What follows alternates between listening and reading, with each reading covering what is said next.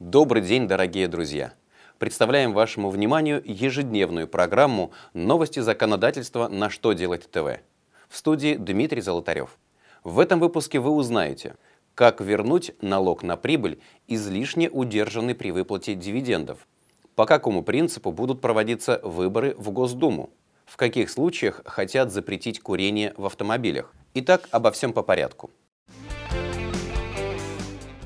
Минфин в своем очередном письме разъяснил, как налогоплательщик может вернуть сумму налога на прибыль, излишне удержанную налоговым агентом при выплате дивидендов.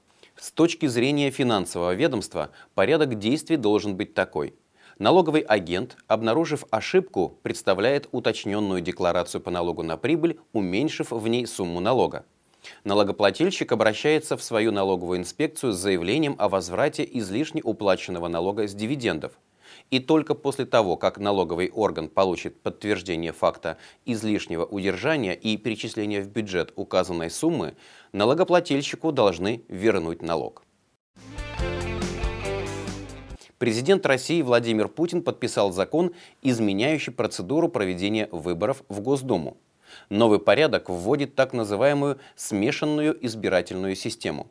На территории России образуются 225 одномандатных избирательных округов, каждый из которых будет представлен одним депутатом в Государственной Думе. Остальные 225 мандатов будут распределены между депутатами, избранными по федеральному избирательному округу пропорционально числу голосов избирателей, поданных за федеральные списки кандидатов. В законе излагаются принципы проведения выборов, вопросы осуществления полномочий избирательных комиссий, обжалования их действий и решений, выдвижения и регистрации кандидатов и тому подобное. Разработан законопроект, который запрещает курение в автомобиле, если в нем также присутствует ребенок. Соответствующие поправки планируется внести в федеральный закон об основных гарантиях прав ребенка в Российской Федерации, а также в статью 6.24 Административного кодекса.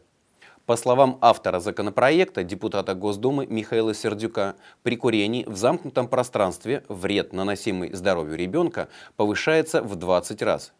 В связи с этим многие страны уже приняли подобный запрещающий закон.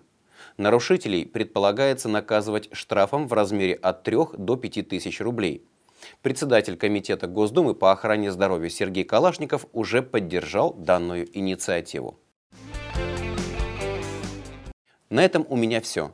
Задавайте ваши вопросы в комментариях к видео на сайте «Что делать ТВ».